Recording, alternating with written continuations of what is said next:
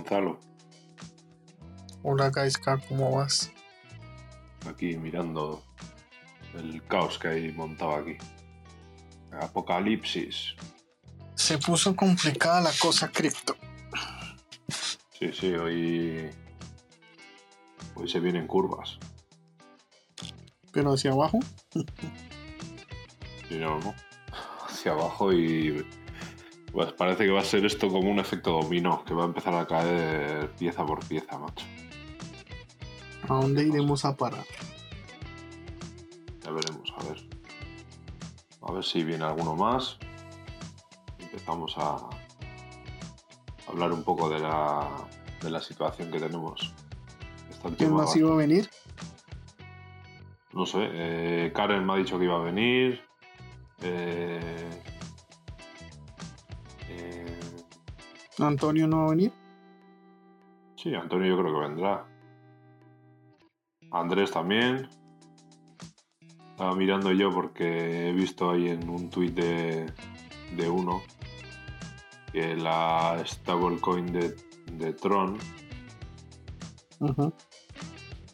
que en teoría sabes que las stables tienen que tener paridad con el dólar, Con el dólar, sí. Y está, pues ahora está mismo está a 0,98. Hace 6 horas ha estado a 0,95. O sea que están pasando cosas raras. No sé si alguien tendrá esa moneda o Tron o algo así, pero yo estaría un poco preocupado, vamos. Mercado muy cambiante este. Sí, porque es que ayer lo de FTX y Binance ha sido un bombazo. Es que FTX, que es como la segunda, digamos, el exchange más, segundo más grande de todo el panorama, pues ha ido, se ha ido a tomar viento. Y entonces, claro, eso tendrá, traerá cola. Hombre, Karen, ¿qué dice Karen? ¿Qué onda, Kai? ¿Qué pasa? ¿Cuánto tiempo, macho? ¿Cómo estás? ¿Qué has Bien. comprado? ¿Qué has vendido? Yo nada, yo acumular Bitcoin. Como, me Ah, enseñó- la, nada como más me porque enseñó el bueno Antonio. Antonio. Sí, nada más porque va llegando Antonio y ya. Hablamos de Bitcoin. Antonio, Hola, ¿qué tal? No sabía que esta abríais hoy, pensaba que era mañana. Sí, mañana también, pero he abierto hoy en plan un poco de Black Tuesday. Pues lo he visto de, como se dice, de chiripa, ¿no? No sé si utiliza la expresión esa. Eso es. Sirvió, No, sirvió una invitación. emocionante. Está, está emocionante, está emocionante el tema. No sé lo que habéis hablado, así que no quiero... No, no, no hemos empezado a hablar. Ahora más que nada porque he visto un tweet de que la, la stablecoin de la red Tron, pues que está haciendo cosas raras y está perdiendo la paridad con el dólar y, viendo cómo está la cosa, pues la gente está nerviosa. Bueno, ya sabes que aquí lo hemos dicho mil veces, el tema es la liquidez y la gente está oyendo pues aquello que le permite pagar las facturas, ¿no? Y sacan de donde sea, ¿no? El que tiene oro, acciones, eh, shitcoins, bitcoin, y lo mismo está haciendo el de CZ y estos dos están ahí peleando, o sea, yo creo que estaban buscando liquidez entre ellos, ¿no? Lo que pasa es que, fíjate, yo nunca he entendido cómo es, eh, cómo CZ en Binance tenía FTT, lo acabo de descubrir, lo he mirado, y tenía FTT listado, ¿no? Con lo cual lo puede manipular todo lo que le dé la gana con su BUSD. O sea que impresionante. Lo, lo bonito sería saber realmente las cuentas bancarias, ¿no? Por detrás, cuántas, cuánto está saliendo y todo eso, ¿no? Para tener una idea un poco más real de lo que está pasando, ¿no? Pero me imagino que estarán vacías, ¿no, Gaisca? Sí, porque no, he visto que digamos que Binance ha dado, bueno, a, a través de Coindesk, que tampoco es toda mi devoción, pero que habían echado un vistazo a los libros de FTX y que ya no tenían tan claro que, iban a comprarlo. O sea, vamos, que estará está en paños menores ya como para comprar algo. Ya lo está todo desvalijado, así que no sé. No sé, yo creo que es emocionante. ¿Qué, ¿Habéis comentado eh, cuánto hace que habéis abierto? Hace, Nada, ahora mismo. cinco minutos. hace- Ah, sí, pensaba, sí, sí. pensaba que lleváis más tiempo, ¿cierto? No, no, no, está abierta ahora, ahora mismo. Recién abierta. Hacía tiempo que no te veíamos, Karen. por aquí. Ya, ya sé, tampoco habíamos abierto nada de salas. Y además que este mundo cripto, como lo llama la gente, es, eh, no deja de sorprender este 2022. Estaba muy Tremendo. fuerte todo. Pero fíjate, se me hizo conocer a Omar en persona. Está aquí. Sí, sí, en Zaragoza ahí nos conocimos eh, du- duramente en persona. Y a Emilio, es verdad, y a Emilio también, claro. Y a, y a Andrés. Y Ah, Andrés. sí, ahí nos conocimos todos. Sí, qué fuerte. Faltaron ustedes. Ya. Fue muy bizarro, ¿eh? Pero Yo- bastante Muy divertido. bizarro, sí. Sí, oye, a ver, eh, ver a personas que, jamia- que jamás habías visto, que has hablado con ellas durante tantos meses, casi todos los días en Clubhouse, es muy raro.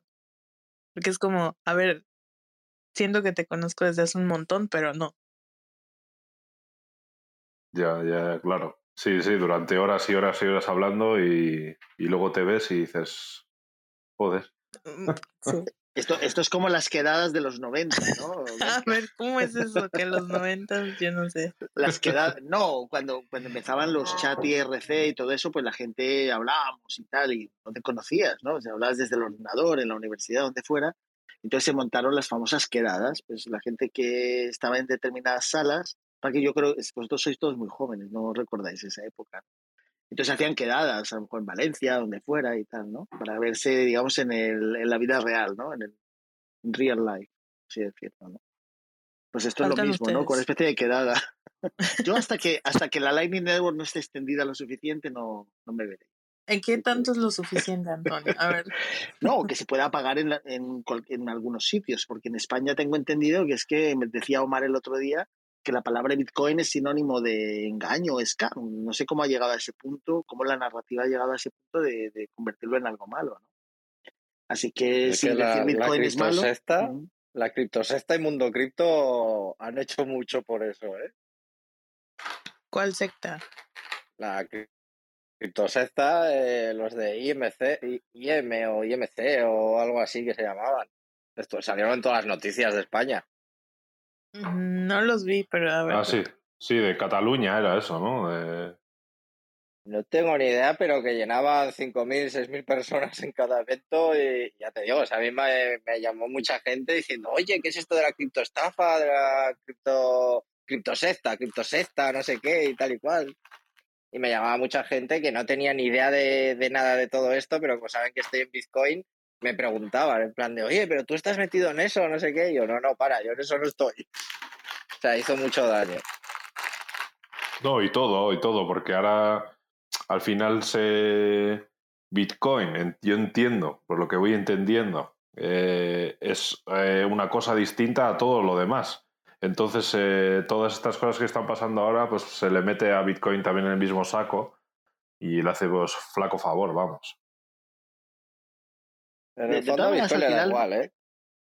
Sí, quiero decir que, que pasará estas épocas, fíjate que yo las he vivido ya varias veces, con lo cual, en el fondo no es que las veas venir, porque a veces te sorprendes. Por ejemplo, yo reconozco que veía difícil bajar de los 21.000, ¿no? No sé si te acuerdas ya que comentaba en octubre del 21, que decía, hombre, podría llegar a 21.000, pero por debajo de eso me Ya. parecía un poco extraño. Lo que pasa es que la capacidad de reacción que tenga alguien, o sea, tú fíjate que para que una persona pueda pillar, digamos, o pasar, digamos, a un precio bajo, tiene que tener un, ser muy rápido, o sea, tiene que buscar quien se los venda a ese precio, que serán normalmente exchange o y, y que la operación le permita llevárselo a su, a su billetera privada inmediatamente, ¿sabes? Quiero decir, imagínate una persona entra a un exchange, lo deja ahí un par de días y el exchange no le deja sacarlo por cualquier razón, ¿no? Por KYC o cualquier cosa de estas que se inventen, ¿no? Entonces, si no tiene la rapidez de los reflejos suficientes, la gente se pierde los mínimos, ¿no? O sea, por ejemplo, imagínate que vemos un mínimo ahora que llegase a los 10.000. ¿Cuánta gente está con liquidez como para entrar de lleno y llevárselo a su billetera y que le dejen sacarlo, ¿no? Cantidad suficiente, ¿no? Y si encima lo hacemos a- en gran cantidad de personas, no es tan factible, ¿no? O sea, al fin y al cabo los exchanges tienen cantidades limitadas de Bitcoin. Pero no sé, ahora yo creo que hay un flujo hacia cash. O sea, la gente está intentando hacer caja por las razones que sea y, lo iremos viendo yo creo con el paso del tiempo. ¿no? Entonces están buscando rellenar sus cuentas bancarias, pagar facturas y, a ver qué pasa. ¿no? Además, todas las personas que han corrido, ¿no? De, de todas estas empresas. Claro, porque al final tú, tú piensas que para pagar todavía no te aceptan Bitcoin en muchas eh, entes oficiales. O sea, por ejemplo, impuestos, no todos pagan las nóminas en Bitcoin, que es una pena que Binance, FTX y todos estos exchange no hayan hecho más por la adopción, ¿sabes? Por, por crear una economía, porque han entrado en el ciclo este de las shitcoins, por así decirlo, que es emocionante, tiene sus partes positivas, pero por otro lado no es con lo que pagas las cosas, ¿no? Digamos, en el mercado, ¿no? Todas maneras, si veis las cifras de adopción, ah, primero están siendo los países que han sufrido más durante todos esos años por las políticas económicas globales. O sea, quiero decir, de África, el Líbano, por ejemplo, ahora están funcionando prácticamente con Bitcoin, porque en Líbano una persona que tenía una cuenta en dólares le reconocen solo el 15%. O sea, le quitan un 15% de momento. ¿Sabes? Quiero decir, si tú tenías mil dólares, te dan 8.500. Así, por ley, ¿no? Entonces la gente se queda asustada, ¿no? ¿Qué, qué, qué está pasando aquí? No se los reconocen. Bueno, Argentina hemos escuchado pues que hay diferentes denominaciones de dólar, que es algo surreal, ¿no? O sea, el dólar oficial, el dólar no sé qué, el dólar en el mercado no sé cuántos, con lo cual no tiene mucho sentido. Entonces la gente, como siga esta situación, que además la Reserva Federal es lo que intentaba, un poco evitar seguir imprimiendo billete para, digamos, que la gente empiece a deshacerse ¿no? de, de, sus activos que tienen por todas partes para, para pagar las cosas. ¿no? Pero si tensan mucho la cuerda, sería como cuando se pesca, ¿no? Que vas soltando hilo, luego lo recoges, otra vez sueltas. Tienes que tener cuidado, ¿no? No sea que se rompa y al final la gente diga, bueno, pues si no hay dólares, vamos a funcionar solamente en esto, ¿no? Que puede ser Bitcoin o cualquier otra cosa, ¿no? Ya eso dependerá de lo que la mayoría decida, ¿no? Pero bueno, también es normal que en países que tengan una inflación muy alta entren antes por Bitcoin. O sea, mucha gente argentina o Venezuela lo dice. O sea, para ellos no es una inversión, es una necesidad casi. Es que o, tienes pesos que se te devalúan o bolívares que, que, la gente ya hace hasta bolsos con ellos, con el papel, con el dinero, porque no vale nada. Entonces es normal que esos países lo vayan adoptando mucho más rápido. En España aquí la adopción es nula. O sea, nadie tiene Bitcoin. Somos cuatro realmente los que estamos en España y tenemos Bitcoin salen por ahí estadísticas de que si el 10% de la población tiene criptomonedas, que si no sé qué, no me las creo, pero, pero para nada, vaya. Y si salen en esos resultados es porque alguien tiene 50 dólares en Shiba Inu o 50 dólares en Dogecoin, pero no saben realmente ni, ni qué es Bitcoin ni nada, porque, lo dicho, la adopción en España es, es nula pero porque no hace falta, Omar. O sea, la gente sale mañana con los euros y más o menos, muy imperceptiblemente, le da para comprar lo mismo. Que es lo que dices tú, solamente cuando hay hiperinflación. Pero, por ejemplo, el caso del Líbano, que lo tengo aquí más cerca, pues es impresionante. O sea, la gente está minando y entonces están funcionando también, desgraciadamente, desde mi punto de vista, que sé que no es el, general, con temas de stablecoin, ¿no? el USDT. Pero claro, eso también les está generando cierto, cierto problema. Pero, por ejemplo, los mineros que están confirmando bloques de Bitcoin en el Líbano, pues se les están detectando porque están utilizando mucha energía, ¿no? Entonces han ido y les están quitando tal. Estaban convirtiéndose realmente en mejores bancos. Claro, ¿qué pasa? La gente empieza a formar colas, se corre la voz, no sé si me explico. Ya hay una persona que, que les garantiza que lo que tienen tiene valor, ¿no? En vez del banco al que van y les está quitando cada vez más que podrían darle la mitad y quedarse tan tranquilos, o no darles su dinero, ¿no? Habréis visto imágenes de gente pues, que va al banco con armas porque quieren sacar su dinero para pagar cosas urgentes y no les dan. No hay dinero, no tienen dinero. Y el Líbano, porque todo al final, al fin y al cabo, todos los países dependen del dólar, están muy dolarizados, ¿no? Porque sus monedas están reflejadas en una moneda diferente que ha sido la Reserva Federal, la Reserva Mundial durante todos estos años. Y esa gran dependencia es la que está creando esto. Estados Unidos ha decidido dejar de imprimir para ver qué pasa, pero, pero sabe que tiene el riesgo de que se le vaya de las manos. Y estamos viviendo precisamente ese momento. Entonces, cuando estás muy cerca es muy difícil realmente analizarlo, ¿no? Pero en España no hace falta. Hay muchos países y muchos lugares donde todo esto les suena chino porque no lo necesitan, porque están cómodos con su, pues el del banco le atienden, ventanilla, lo conocen desde hace años, son colegas, toman unos chiquitos eh, juntos, entonces esto no lo ven, esto piensan que es una cosa de otros, hasta que llegará un momento en que pues les llegue. Eh, no sé cuándo, pues como decíais en Telegram hace poco, ¿no? Otros cuatro años más. añadimos. No, yo sigo estando en los 14 años. 15 ya son 14. Me, me sigo manteniendo en esa fecha. Sí, ¿no? No, no, no, no te has movido ni un poquito. No, no, no. Yo pienso 2035 es, es la fecha, más o menos. 34, 35. No sé si ya hayan leído lo del chat, lo último que pregunta Diego Betancourt. que ¿Cuál sería la explicación fácil de entender, entre comillas, para los que no somos expertos, que justifique estos cambios tan drásticos en el valor de Bitcoin y que todo el mundo se quede perplejo cuando ocurren pues estos cambios? No todo el mundo se queda perplejo, ¿eh? Estoy seguro que Antonio y yo no estamos perplejos. Claro. Y A, nosotros nos encantan tampoco. estas, a estas Claro. bajadas, a mí me encantan, porque todo lo que he gastado de Bitcoin lo puedo recomprar mucho más barato. Quiero decir, pero, pero no es así solo. Yo, yo lo explicaría por el hecho de la liquidez que he dicho antes. Hay, un, hay una huida hacia el fiat, por las razones que sea. El dólar se ha revalorizado, con lo cual la gente quiere dólares y venden todo lo que tienen. Entonces, entre ellos está Bitcoin. Y además hay gente que, la mayoría de la gente, hay que dejarlo claro, compra a través de exchange y custodios Bitcoin. Esa persona que ha, le, ha, digamos, le está dando una un número de Bitcoins en una aplicación, les viene bien que baje Bitcoin. No sé si me explico. Quiere decir, cuanto más baje, ellos los mismos números de Bitcoin tienen para la persona, el cliente final, que no los tiene en su cartera privada, digamos, en su, con sus eh, llaves privadas. Con lo cual, si baja y le da por sacarlo, los puede comprar a un precio mucho más bajo el exchange para dárselo, por así decirlo. Quiero decir, te sale muy bien. Imagínate que a- alguien te hubiese confiado, eh, yo qué sé, un millón de dólares para comprar Bitcoin cuando valía 60 mil, ¿no? Entonces tú le dices, sí, te he comprado Bitcoin, te he comprado esta cantidad. Pero ahora vale 17 mil, pues te, te viene muy bien porque te quedas con la diferencia, ¿no? Entonces realmente hay mucha gente que con esto está ganando dinero. Entonces yo la explicación más sencilla que daría a la bajada es por toda la especulación que ha habido al respecto entre trading que hace mucha gente, cortos, largos y todo esto, y la gente que son custodios de Bitcoin. Les viene fenomenal que baje. Si no compraron esos Bitcoins físicos, lo pueden comprar ahora por un precio mucho menor y dárselos. Mira, sí, aquí tienes los Bitcoins que te dije que te había comprado, ¿no? Que, es una, que al fin y al cabo son todos los exchanges, porque te dan un número diciendo que los tienes. Como la gente no los mueve a, su, a sus ledger o a sus llaves privadas, pues entonces son simplemente números en una pantalla. En el momento en que los quieran sacar, pues se los pueden reconocer ahora a un precio mucho menor. Y encima, si los quieren vender perdiendo, pues muchísimo mejor, ¿no? Les dice, mira, pues toma el dinero. Lo que pasa es que el problema sería cuando todos quisiesen sacar a fiat todo el dinero que metieron. Pero afortunadamente cuentan con que psicológicamente a la gente no le gusta perder.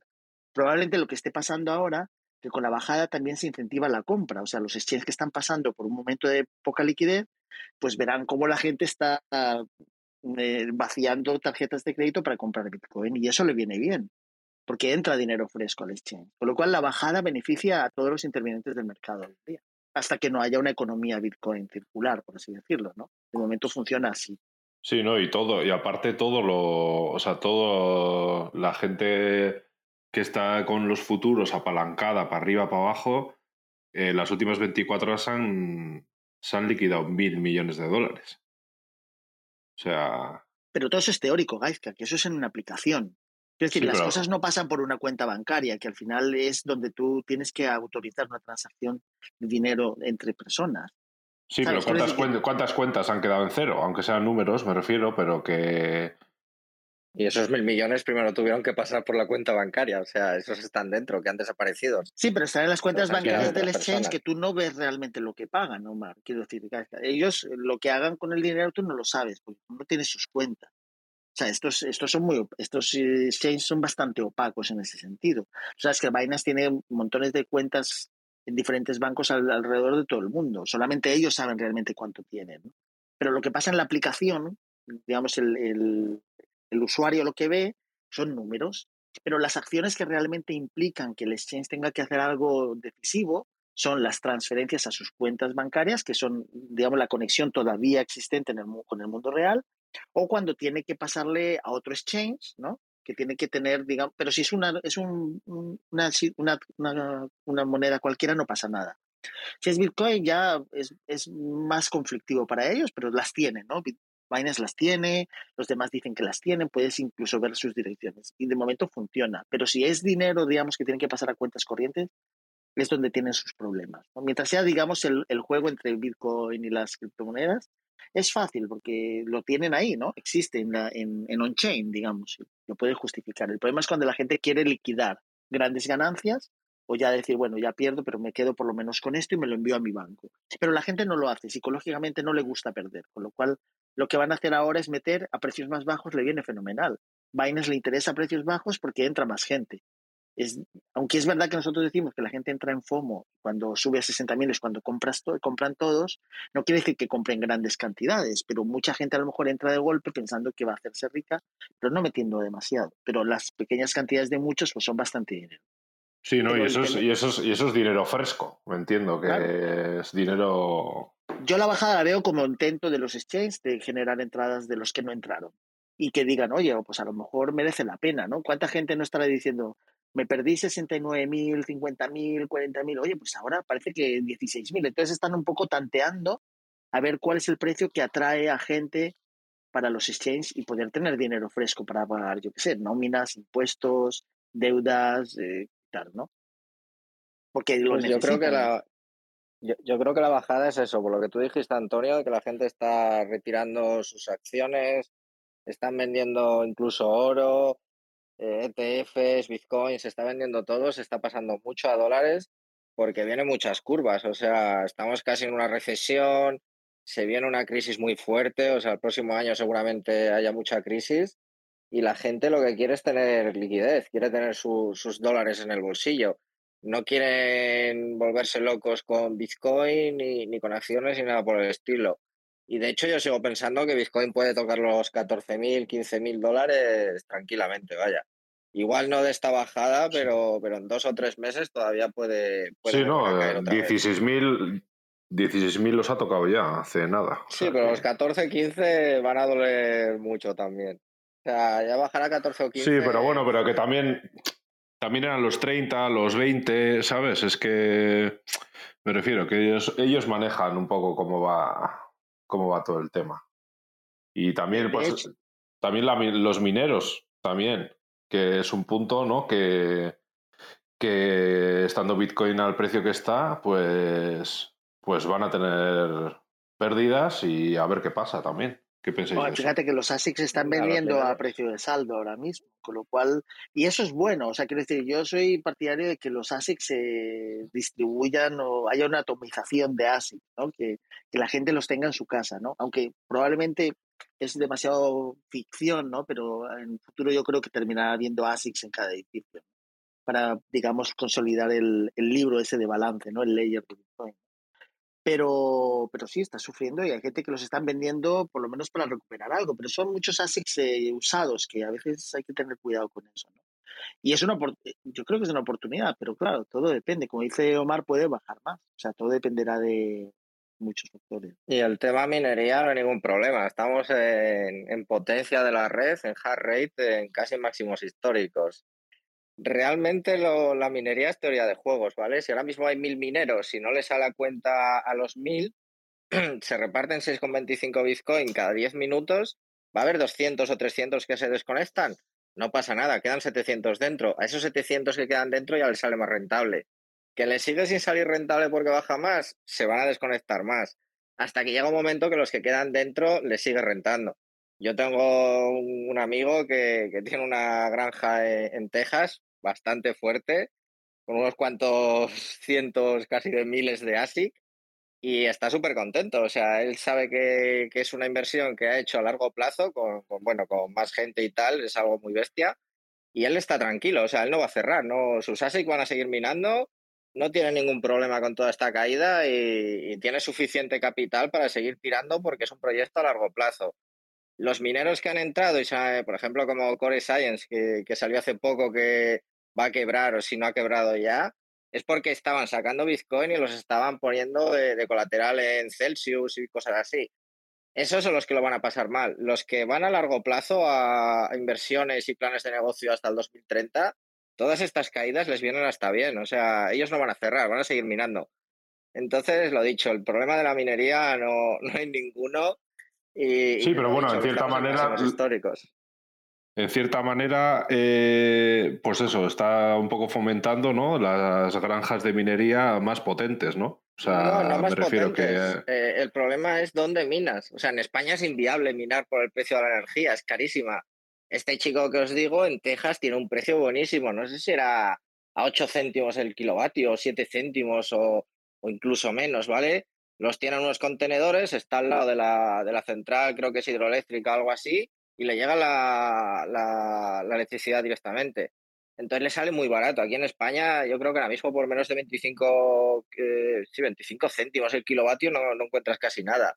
Entonces, claro, estamos hablando de que no es que se concentre en grandes granjas, sino que se concentra en X países que tienen energía barata.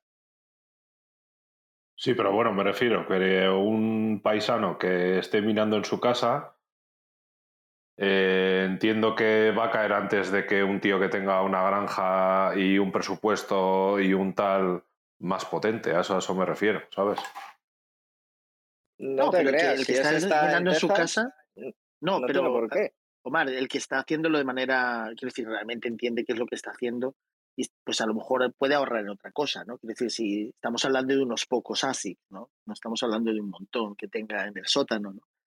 Pero de todas maneras eh, se, se va a ir adaptando. Quiero decir, la- el hash rate y el uso de energía, todo eso se va adaptando. El problema que yo tengo con lo que comentas tú, Omar, de Texas, es que cuando es un grid de, que consume una gran cantidad de megavatios, pues es fácilmente quiero decir, el gobierno tiene posibilidad de cerrarlo, ¿no? Quiero decir, es como decían que Canadá está intentando cerrar, digamos, a centros de minería, ¿no? De confirmación de bloques de Bitcoin para no proveerles de electricidad. O sea, que sí tienen que intentar buscar mientras van generando riqueza eh, la, la forma de desconectarse de un posible cierre, ¿no? Con, yo qué sé, otros tipos de energía, Son- solar, lo que sea. Son contenedores, ¿eh? Ya vinieron esos contenedores de China. O sea, él estaba en China y lo movió de China a Kazajistán. En Kazajistán le volvieron a cerrar y lo movió para Texas. O sea, que si tiene sí. que moverlo, lo mueve en cero coma. No, en eso tienes razón, pero que es- tiene ese punto de, ataque, pero bueno, que no es como para preocuparse, pero que lo tiene, ¿no? Él lo sabe, que probablemente le llegue y le diga, cierro esto, ¿no? Si es una gran eh, tal. Pero bueno, que si se distribuyen, yo pienso que sería mucho mejor si se distribuyesen más ASICs y la gente contribuyera, digamos, de manera individual. Eso es como si tienes un microondas, pues tienes un ASIC en casa y punto. Sí, como esa gente que dice que lo está reutilizando para, para calentarse en el invierno. No, no sé cómo funcionaría. También en- entrarían ahí otros elementos como temas de seguro de casa. A lo mejor no te cubre si hay un incendio porque tienes un, un montón de ASICs calentándote la casa en vez de un radiador como Dios manda, ¿no? por así decirlo. ¿no? Pero, pero poco a poco vamos a viendo esos cambios. ¿no? Pero a mí el, precio- el tema del precio, como ha dicho Omar, me parece, siempre me ha parecido que es un tema de los exchanges entre ellos para intentar traer dinero fresco hasta que la gente no se deje, deje de utilizar el fiat y tardaremos unos años, pues no, no hay un cambio sustancial todavía. ¿no? Entonces, etapa de, de adopción, de entenderlo, de qué es, de que la gente sepa que una cosa es eh, cripto y todo el tema tecnología, desarrollo de la web con cosas mucho más interesantes y otra es, una cosa, es un intento de cambiar la forma del dinero, ¿no? Que sea un dinero honesto desde mi punto de vista. Mira, tenemos a Andrés, ha llegado ya. Buenas tardes, ¿me escucháis bien? Perfectamente. Sí, Andrés. ¿Qué tal? Buenas, hoy qué alegría veros a todos, Karen, Gaisca, Gonzalo, Omar, Antonio, de verdad, ¿eh? Alegría. Oye, em, vaya jueves, ¿eh? Lo dejo de mirar dos horas y esto sigue bajando, ¿eh? Madre mía. Eh, Y, y espérate Muy mañana, buenas, Andrés. Espérate mañana, porque la gente Sí, no sí, no, no, no, y que, y que, y que las repercusiones colaterales pueden ser brutales, ¿eh? o sea, esto puede ser, a mí me da pena por, eh, bueno, van varias personas que, que, que, que habían entrado eh, en los últimos meses, digamos en el verano, eh, yo cuando me lo contaban en el verano, en las vacaciones y eso, yo decía, madre mía, ¿dónde se están metiendo? Y es que han perdido, madre mía, lo que han perdido. Es que hay gente que entra con 100.000 euros, ¿sabes? También te voy a decir que no lo. Que no, no, no a decir no lo necesitan, claro, todo el mundo lo necesita, pero tampoco se van a morir por ello. Pero claro, es que perder 100.000 euros, pero es que los han- lo han perdido todo, porque además habían ido cosas tan, tan extrañas, yo no sé cómo. Cómo la gente a veces va a cosas, porque todavía si fueran top 10, ¿sabes? Dices, bueno, pues a lo mejor tienen algún rescate, en, pero es que, no sé, ¿conocéis el proyecto este de Rose, por ejemplo? Joder, se tuvo un fomo terrible. eso. Sí, sí, sí. Madre mía, por eso, por- y yo creo, y, y tuvo que ser en el verano o algo así, porque entraron ahí a locos como Rose. Yo es que tampoco le he dado muchas vueltas, pero, uff, no sé. Bueno, historias de estas que para no y luego la gente que han despedido hoy, madre mía, que conozco un montón de gente que han despedido hoy, que han, han- han llegado, han abierto esta mañana sus correos electrónicos en el mundo, sabes, en el mundo tech se ha despedido mucha gente y han abierto esta mañana sus correos electrónicos y con una amable carta los habían despedido, sabes. Y no hay nada peor me han reenviado alguna de ellas, ¿sabes? Que Facebook eh, en Madrid te despida, Meta, mejor dicho, te despida, y en la carta de despido allá emojis. Es que eso es lamentable y vergonzoso y quiero denunciarlo desde aquí. Parece que se ríen de la gente, ¿sabes? Son personas, son personas con familias, con hijos, con hipotecas. eh, uf, no, me- no quiero yo estar en la situación de, de- de- en ese tipo de situaciones, ¿no? Entonces, eh, lo- y lo digo porque no es un problema. Aquí lo vemos, pues claro, y, y va de esto, ¿no? Esta sala nuestra, ¿no? Del tema cripto, pero es que es un, es un problema más grande que solo el cripto, ¿vale? Y aunque es verdad que FTX, eh, digamos que ha desencadenado toda esta historia, pero estamos eh, en un entorno convulso en, muchos aspectos, ¿no? Eh, eh, y este es uno más, obviamente, el cripto es uno más.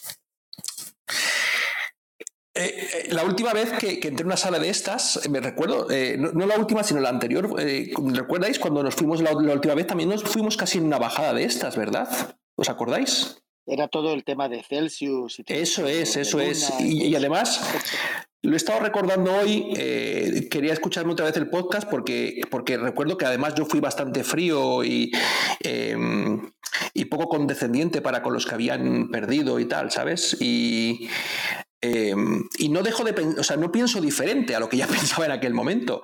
Lo que sí es verdad que no quiero, en aquellas me cayeron muchas hostias por todos lados porque luego a la gente no, no le gustó lo que había, había dicho, pero, pero es que eh, aquí, aquí hay que venir llorados, tengo que decirlo, hay que venir llorados a estas historias, ¿vale? O sea, cuando la gente quiere invertir, tiene que saberlo. O sea, no puede pensar que otros piensen por ti, ¿sabes? En- pero ni en esta ni ningún tipo de inversión. Y quiero que quede aquí grabado para que la gente lo vuelva a escuchar, ¿no? Y, no- y y con esto no quiero ser eh, poco compasivo, ¿no? Ni, sino, eh, mm, ni que no tenga empatía, sino, sino simple, sino que, que, que, jolín, que la gente, por, por, por favor, que maduren de una vez en el sentido, en muchos sentidos, pero especialmente en el sentido de que las inversiones son inversiones, ¿vale? Y, y que todo lo que se ha repetido en estas salas cientos de veces de que no invierta lo que no tienes, de eh, infórmate primero antes, eh, eh, investiga bien quiénes son las personas que te están recomendando ciertas cosas que han dicho anteriormente, ¿sabes? O sea, que por favor que la gente lo siga teniendo en cuenta, que lo vuelva a tener en cuenta, porque mañana volverá a subir y volveremos a, la a lo de siempre, ¿sabes? Entonces, eh, si alguien lo escucha, por favor, de verdad, que, que después de ver días como hoy, que, que hagan caso, que nos hagan caso, por favor. Que ese mañana que has dicho, Andrés, no es mañana directo, ¿no? No, no, me refiero, sí, pero que puede ser, que puede ser en dos meses, en tres meses. Como este mercado está tan loco, ¿sabes? Tampoco sabes. Yo no me atrevo a decir nada, ¿sabes? Entonces, eh, no sé, ese es mi sentimiento, ¿vale? Después de haber todo el día pensado muchas cosas, eh, ese es el- escuetamente eso es, esto es lo que, lo que he destilado. A ver, El de a- el última noticia, eh, Dale, nada dale. más, eh, Binance no va a comprar FTX, acaban de decir. Fíjate. Y la otra que también acaba de salir, que ya está quebrando y que, que ya, ya quebró, por decirlo de alguna manera, FTX. Madre mía. Pues Claro, era el ¿cómo lo, es que ¿cómo lo va a comprar si está en, en la puta ruina, ¿sabes? eh, además, era el segundo, era el segundo exchange más grande, ¿no? FTX. Sí, sí, sí. Sí, Y sí, luego que tiene, tiene unos inversores detrás muy potentes. O sea, que ahí se ha perdido mucha pasta, ¿eh? Ya, ya, ya, por eso los colaterales van a ser brutales. O sea, esto no, no tenemos. De todas formas, fijaros, fijaros que, que que de nicho somos, que esto se ha ido a la mierda y se ha ido mucho dinero a la mierda. Y que, eh, al menos en España y en los otros sitios que nos cuente la gente, eh, no hay ni una mención en ningún medio de comunicación, aquí ni en la televisión, ni en la radio, eh, ni en los. He mirado unos de los periódicos, así un poquito antes de entrar en la sala. Los tengo aquí en pantalla y ninguno dice, hace ninguna mención, ni siquiera los económicos. O sea, somos completamente irrelevantes desde el punto de vista comu- comunicativo tradicional, ¿sabes? Em, no sé. Eh, Andrés, Andrés, Dime. yo de todas maneras, de- de- de este, este chico que os comento, Cárpatos, ¿no? que es un analista que escucho desde el año 2002, hace un par de meses ya empezó a incluir Bitcoin como, si se compra, subía Bitcoin, digamos que hay menos aversión al riesgo, como índice de, índice de aversión al riesgo. Ya lo mete y de hecho ha comenta- es el de los que ha comentado, ¿no? Las criptos se han ido, que hay miedo tal, no sé qué, tal y cual. Pero a mí desde el momento en que empezó a incorporarlo a diario Bitcoin ya me empezó a mosquear, porque se ha, se ha pasado años sin hablar de él y, digamos, completamente ignorarlo como si no existiera. Años. 2009, Claro. 10, 11, 12, 13, Además- 14, no tiene. Además, Antonio, hay una cosa que me ha preocupado, que no, yo no había caído hasta ahora, em, porque con Celsius sí lo había, y ahora pensando para atrás, claro, con Celsius y con, incluso con Luna lo habíamos, se había comentado, pero yo no había caído en esto que os voy a decir ahora. Eh, FTX estaba eh, haciendo colaterales con Bitcoin. Es decir, respaldaba de alguna forma, porque su excusa es que respaldaban, ¿vale? Con bitcoins. Pero claro, eh, a ver, entendeme lo que voy a decir. Es que respaldar nada con nada, eh, eh, no, lo estoy diciendo en sentido peyorativo, ¿eh? Solo que eh, al final yo creo que es una forma también de desprestigiar Bitcoin, ¿vale? No sé si me entendéis. Es decir, en el momento en el que tú dices, no, no, pero si no es culpa mía, es culpa de que... y luego no tenía los Bitcoin, claro, luego resulta que no tiene los Bitcoin, pero que de alguna forma no, se va, no se van... Ninguno se está yendo eh, eh, como diciendo me voy yo porque es culpa mía, sino quieren siempre arrastrar a Bitcoin en, en estas mierdas. No sé, si- no sé si os habéis percatado de eso. Es- Andrés, solo, solo una cosa, un, un ejercicio mental. Por ejemplo, tú imagínate que tienes, eh, respaldas Bitcoin con dólares o euros Sí, y eres una persona súper honesta y los guardas. No en un banco, no en un banco para que no haya la posibilidad de tal. Lo- tienes unas cajas de seguridad bestiales y no te cuesta nada mantenerlo, porque si ya te cuesta, entonces vas deteriorando, digamos, esa capacidad. Y almacenas todos los dólares que la gente te envía y les das Bitcoin. Ujú. O sea, están respaldados por dólares, pero esos dólares no se mueven, porque la gente tampoco movería esos bitcoins, los tienen guardados, digamos, en plan hold, ¿no? Pero los estados seguirían imprimiendo dólares, con lo cual Claro. diluirían la capacidad. Sí, sí, sí, sí, sí, No tendría sí, ningún sentido. Con lo cual no existe la posibilidad de, de- de buscar un colateral honesto a nada. No, no existe, no por existe, sí, sí, dices, sí. eh, F- FTX, digamos, respalda en Bitcoin, pero Bitcoin no es nada y tal. El problema es que queremos con- conseguir que Bitcoin sea todo. Y no puede ser, eso es. Ese es el problema, efectivamente. no, claro, pero será eso es. Sí, sí, pero ahora no lo es. Es que esa ahí va. No, no, si yo, vamos, mm, el- cada día más maximalista en el buen sentido, ¿sabes? En el sentido de que es que te das cuenta que, que es que eh, donde rasques un poquito todo es ponzoña y, y espérate, y espérate, espérate que todavía, eh, me, claro, me viene a la mente que el siguiente, la, mi siguiente cabeza de caza mayor es el, el Sailor, ¿no? Porque claro, eh, se le vencen los, las- los préstamos que tenía, eh, o sea, es que este puede ser el siguiente, y, a veces en los mercados van por ahí, van a ir a, demoler eh, o a cazar eh, bichos de estos para quedarse con todo, ¿sabes? Eh, ¿Alguno se acuerda cuando es que se le vencían los contratos, los, los estos a Michael Saylor, que hace unas semanas había salido esa noticia? ¿Los préstamos? No es que Mm, le seguro. vencieran, es que bajaran de 7.000, 8.000 dólares el Bitcoin, era cuando Ah. tenía problemas. Hasta entonces estaba tranquilo. Ah, bueno, ah, no, pues todavía queda, todavía Ah, queda. Pero bueno, este ritmo, Taylor no tendrá problemas. Es, es a este ritmo- me preocupa. Ya, ya, ya, pero, pero es que no sé por qué se me ha venido a la mente este hombre de que puede ser la siguiente cabeza de estas que creemos que no va a caer nunca.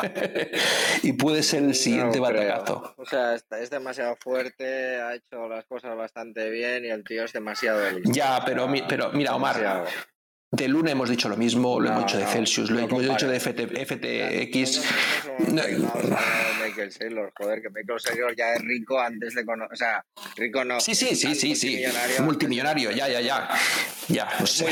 No, pero no, pero que eh, una cosa, pero a ver, yo creo que la gente que está detrás de FTX tampoco, eh, o sea, son ricos ahora, o sea, porque se haya ido el, al garete el, el- el- el negocio, ellos no han perdido pasta. Ellos seguro que tienen fiat por ahí guardada en algún sitio, ¿sabes? Y, o lo han sacado Sí, o saldrá como con el, con el, con- el chino este que, que resulta... Hace tres años. Sí, sí, O hace dos años. Ya, bueno, ¿no? pero- A base de hacer arbitraje con Corea y tal. No es comparable a Michael Saylor, que ya tiene una sí, es una trayectoria, pero que... Una trayectoria brutal. Vale, vale, pero que él, él, a lo mejor no se va, personalmente no se va al traste, pero a lo mejor su empresa sí. Es decir, esto, esto no sería la primera vez, ¿eh? Tampoco... Es decir, yo hoy he visto echar a 11.000 personas de meta, he visto que Bit, mucha gente que no está escuchando de Sudamérica sabe lo que es, es en España es que no lo utilizamos, no existe yo creo prácticamente, o no existe, ¿vale? Que es la eh, homónima de Uber, eh, que han desaparecido literalmente. En Bit han quedado siete personas trabajando, literalmente. O sea, es que es brutal. Y tú dices, no podía ser. Sí, sí, ha sido y ha sido hoy o ayer. O sea, em, yo ya lo que, lo que, esto de que no es posible en los últimos meses, eh, para mí ha cambiado el significado. ¿eh? De hecho, lo que dices, Andrés, es muy interesante porque, por ejemplo, si la Reserva Federal, que tiene infinita posibilidad de imprimir billetes ¿no? de, dólares, entrara al trapo en todos los exchanges y pusiese, pusiese corto con dinero casi infinito eh, contra Bitcoin, podría hundir Bitcoin todo lo que quisiera. O sea, teóricamente puede hacerlo. Ya, ya, ya, ya. Solamente Para, para demostrar su, su idea de que no vale nada. Ya. Lo que, no lo necesitan hacer. No necesitan, no, necesitan hacerlo. Mira, 800, ¿cuánto dije esta, esta, tarde? Dije 900, ¿no? Esta mañana estaba en 900. Mira, lo tengo aquí en la pantalla, 847. Pero es que cada vez que miro, el CoinMarketCap total es que cae varios billions americanos. Es una brutal. Es que, es que el mercado entero se está desangrando ante nuestros ojos. Eh, pero como el precio no es lo importante, ¿verdad? No, lo que pasa es que al principio de la sala sí lo comentaba, quiero decir que, bueno, si luego lo escuchas, verás que al principio comentábamos un poco eso, que la gente necesita pagar cosas y saca de donde sea, de acciones, oro. Ya, ya, ya, claro, claro, sí, sí, sí, sí. Lo de la, lo de la, lo de la inflación, sí, claro, al final tiene que notarse. Eh, Hace poco eh, leía, bueno, lo comentamos yo creo incluso, eh, que nos vimos con Omar, con Karen, etcétera, en, en Zaragoza, 30 euros están hablando la que ha subido en Portugal. Han hecho un estudio más o menos serio, 30, 30 eh, euros, 30% la bolsa media de la compra. En España es que no somos capaces de hacerlo, yo creo, porque si no nos asustaríamos todos, pero, lo de la inflación es brutal. Y en otros países, yo no te quiero hablar de si hay gente aquí de Argentina o de Centroamérica o Venezuela, es que son son, unas inflaciones... Eh, em, y claro, algún sitio tiene que salir el dinero, claro, en algún sitio tiene que, y luego, claro, eh, luego está la otra cosa, que claro, la, Fed no deja de subir los tipos de interés y es que es muy difícil para muchas. Es que al final son. Em, al final, detrás de estas empresas, eh, como FTX, hay eh, fondos de inversión también, que al final esos fondos de inversión también necesitan retorno de su dinero cuando, cuando hacen préstamos. Em, y claro, con el tema de la subida de interés, pues esos préstamos cada día valen más y es más, más difícil mantener ese tipo de, de pagos. Nos está pasando con las hipotecas. Cualquier persona que tuvo una hipoteca en España le está subiendo una media de 100, 150 euros al mes. Eso es un pastizal. Entonces. Eso salió el otro día una, una estadística que creo que era el 40% o 35% de los europeos ya están tirando de los ahorros a día de hoy para poder llegar a final de mes. Efectivamente, todo el ahorro. Está acabando el ahorro de toda Europa todo el ahorro que se había, que se había conseguido eh, retener em, durante la pandemia, aquello que ha dicho, es que habíamos ahorrado más que nunca, no lo hemos fulminado todo. Estamos en ello, estamos en ello y lo he dicho, que todavía no ha empezado lo fuerte, fuerte, vaya. O sea, lo fuerte, fuerte será a partir de febrero o marzo y para ahí ya casi no, nadie va a tener ahorros. 15.700 Bitcoin ahora mismo, está desplomándose bien ahora. 15.000, sí, sí, sí, sí, madre mía, lo tengo aquí en directo, madre Dios. Sí, sí, bueno, mira, ¿recordáis que alguna de estas personas que vinimos a entrevistar, eh, que vinieron a entrevistar esto que hacía Garzó, cómo era lo de los eh, influencers, ¿no? Yo eh, me gustaba preguntarles que a qué precio venderían Cardano, ¿no? Cardano Bitcoin. Y me gustaría preguntarles ahora si han sido capaces de cumplir lo que decían. Muchos de ellos como diciendo, no, a 10, ¿os acordáis, no? A 18.000, yo, no, yo pues me lo pensaría, etcétera, etcétera. Y, estamos en 15.000, ¿eh? 15.900. Bueno. Siguen saliendo bloques cada 10 minutos. sí, sí, bueno, sí, sí, sí, eso no. Y, os, escuchaba, y os escuchaba, os escuchaba hablar. Dime, dime, dime, Antonio, perdona pongo el ejemplo de que el precio de Bitcoin tiene un límite, es el límite de la cantidad de Bitcoins que hay en un exchange. O sea, quiero decir, ningún exchange eh, puede bajar a cero, en los exchanges y podemos ver Bitcoin Sí, sí. vale cero. Y sigue Pero tú sabes valor. que los bitcoins que tú tienes o, o que tenga Omar o que tengo yo no están en venta, o sea, no existen ahí. Lo cual no puedes decir que valen cero. Tú puedes decir, no, Antonio, pero si dicen que vale cero, no puedes utilizarlos para comprar prácticamente nada. No, porque la gente habrá un momento en que quiera comprar muchos y no va a poder.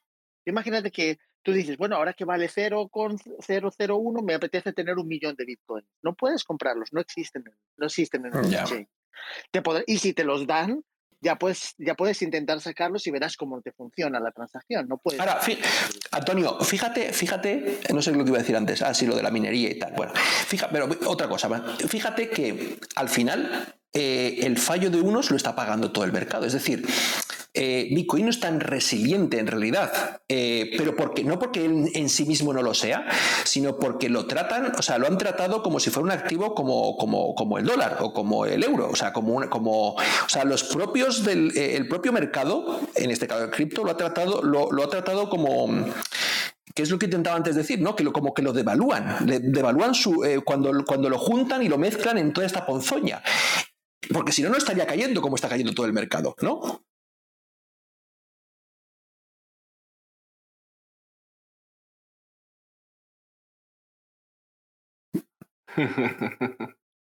Digo, eh, pensaba que me había caído yo. Eh, no, lo digo, lo digo porque es que está cayendo todo el. Y con eso no quiero hacer. Yo no, he venido a hacer sangre con Bitcoin, ni mucho menos, ¿eh? Dios me ampare. eh, eso ya no lo pienso hacer nunca más. No. Eh, pero es verdad que cae todo. Un 21% en 7 días. Es decir, eh, pero porque han sido, ha sido. Eh, utilizado de forma como, cuando se utilizaba mal, que es como se decía antiguamente esto de que has, utilizado las escrituras de forma impropia, tal, ¿no? Como cuando utilizaban la Biblia, que era algo sagrado, ¿no? Y lo utilizabas de forma impropia, ¿no?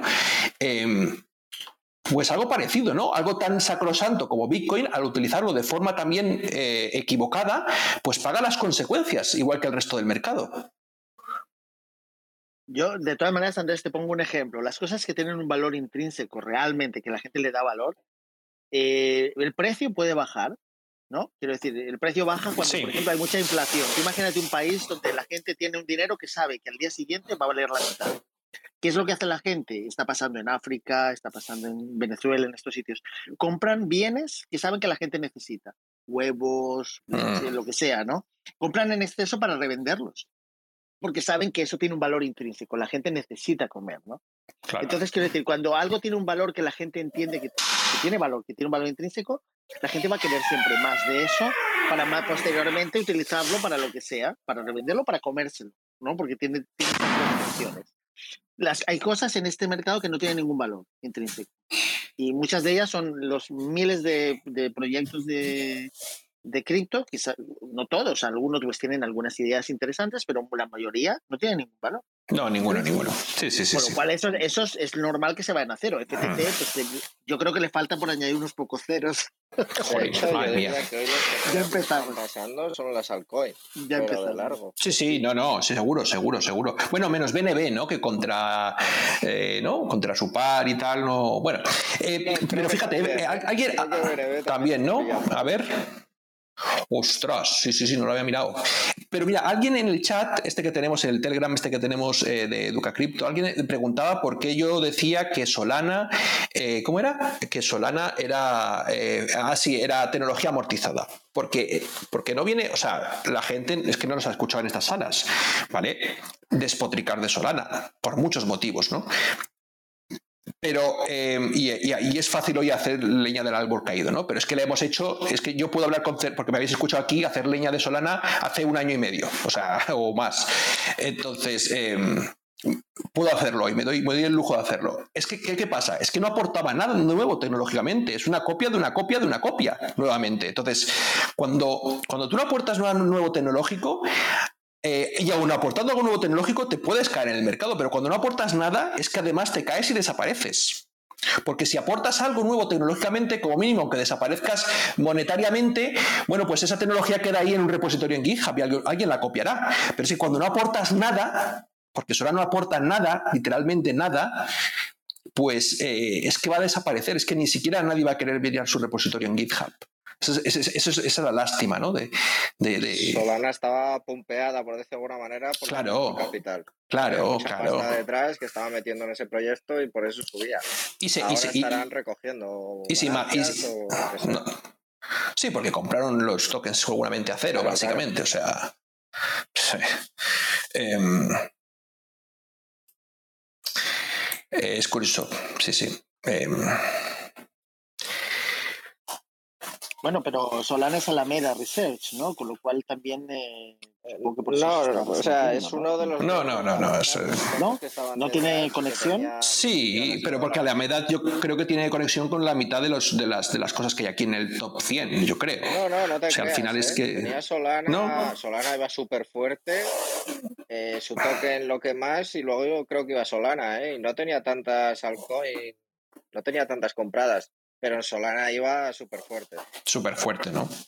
Todas formas, Solana llevaba ya varias. Mira, em, justo antes de la noticia esta de Google, ¿vale? La habréis escuchado, ¿no? Que Solana, que Google aceptaba em, que se crearan nodos eh, de Solana dentro de su propia red. Eh, es, que Solana, eh, es que Google tiene unas restricciones brutales en su cloud para, para- para utilizar los, los- servidores como, como, como nodos cripto. Yo creo que, de hecho, había abierto un poquito la mano con los nodos de Ethereum 2.0 mm, y poco más. Y ahora le había abierto la mano a Solana de forma legal. ¿eh? Tú lo podías hacer, pero si, mientras no te pillaran no pasaba nada. Pero, pero ellos enseguida sí, sí tenían mecanismos para, para detectarte. Em, y entonces, ¿pero por qué? La gente es que no, no lee. La noticia de antes, de la semana de antes, es que Hefner, que es uno de estos mega grandes proveedores de servicios en la nube, alemán, muy barato, seguramente Karen ha escuchado hablar de él, porque son de los típicos eh, como One and One o en España, cosas de estas, ¿no? Ionos. Pues eh, le había, había dicho a Solana, bueno, le había mandado una carta, no solo a Solana, ¿eh? Eh, por ejemplo, eh, yo sé de gente de Radix que también Hefner le mandó una carta diciendo que no querían más nodos cripto en sus, en sus redes, ¿vale? Entonces, eh, y gente de Cardano también, también, o sea, no solamente Solana, ha, ha echado a todos. Y de Solana, claro, Solana como estaba súper centralizada, pues tenía mil nodos en Hefner. Y claro, pues tuvieron que sacarlos de ahí. Por eso tuvo que salir Google, que también estaba pringada en esta historia, decir, bueno, venga, os dejo eh, meter vuestra red en mi ecosistema, aunque no me guste y no lo suelo hacer normalmente. Pero ya ves que lo de Solana venía de atrás porque hay gente que no quería, o sea, había, no sé si es que Hefner sabía cosas, o, pero había gente que ya no quería que ni esta ni ninguna operara en sus, en sus nubes. Y esto, y, la gente operaba en Hefner porque, igual que otras, eh, en Alemania hay bastantes, eh, son súper baratas, ¿vale? Un nodo puede salir baratísimo con respecto a otro tipo de nubes de cloud pero no quieren, no quieren, eh, porque claro, son servicios 24, 20 24, 7, 365, que, y además de alta intensidad, con lo cual les colapsan. Bueno, técnicamente hay, hay, hay motivos por los que puede ser entendible, pero yo creo que además, más allá de técnico, también hay una motivación que, que no quieren salpicarse, que no quieren decir que tienen criptos en sus, en sus nubes, creo, ¿eh? O que en realidad a lo mejor hay un consumo mayor, ¿no? Quiero decir, no Sí, sí, sé, sí, sí, sí, les, les hacen cuellos de botella porque, porque son usos intensivos, ¿sabes? Constantemente están pin, pin, pin, pin. No es como otro tipo de, de nodos que una página web, por ejemplo, que a lo mejor en hay un momento puntual que sí visita más gente y luego es cosa mm, mm, como más eh, graneado, ¿no? Más, más disperso. Bueno, cuando tú explicaste Solana quedó muy claro que es muy difícil para una persona montarse un nodo en su casa de Solana, ¿no? Por la- sofisticación del mismo. Sí, no, no, no, complicadísimo, ¿no? Además, y tenías que tener un montón de solanas, además, ¿no? Por eso estaba tan centralizado. Pero es que ellos, claro, lo tenían todo centralizado en estas redes baratas. Eh, y estas redes dijeron, no, no, nos queremos más aquí. Eh, Además, que seguramente que como sus protocolos estaban mal hechos, ¿vale? Eh, seguramente crearían redundancias y entonces eh, eh, crearían más tráfico del que es normal, eh, porque claro, cuando tú sabes, bueno, vosotros sabéis que es muy básico, ¿no? Que cuando tú, em, tu servidor da fallos, entonces eh, en los que intentan ponerse en contacto con tu servidor vuelven y repiten, insisten, insisten, ese es el protocolo TCP, TCP/IP, ¿no? Que insistir, como digo yo muchas veces, en que si no encuentro un paquete lo vuelvo a pedir lo vuelvo a pedir y entonces eso colapsa y hace, y claro, y además su red era- es mala, en- eh, pues peor todavía para, para ese tipo de, de nubes.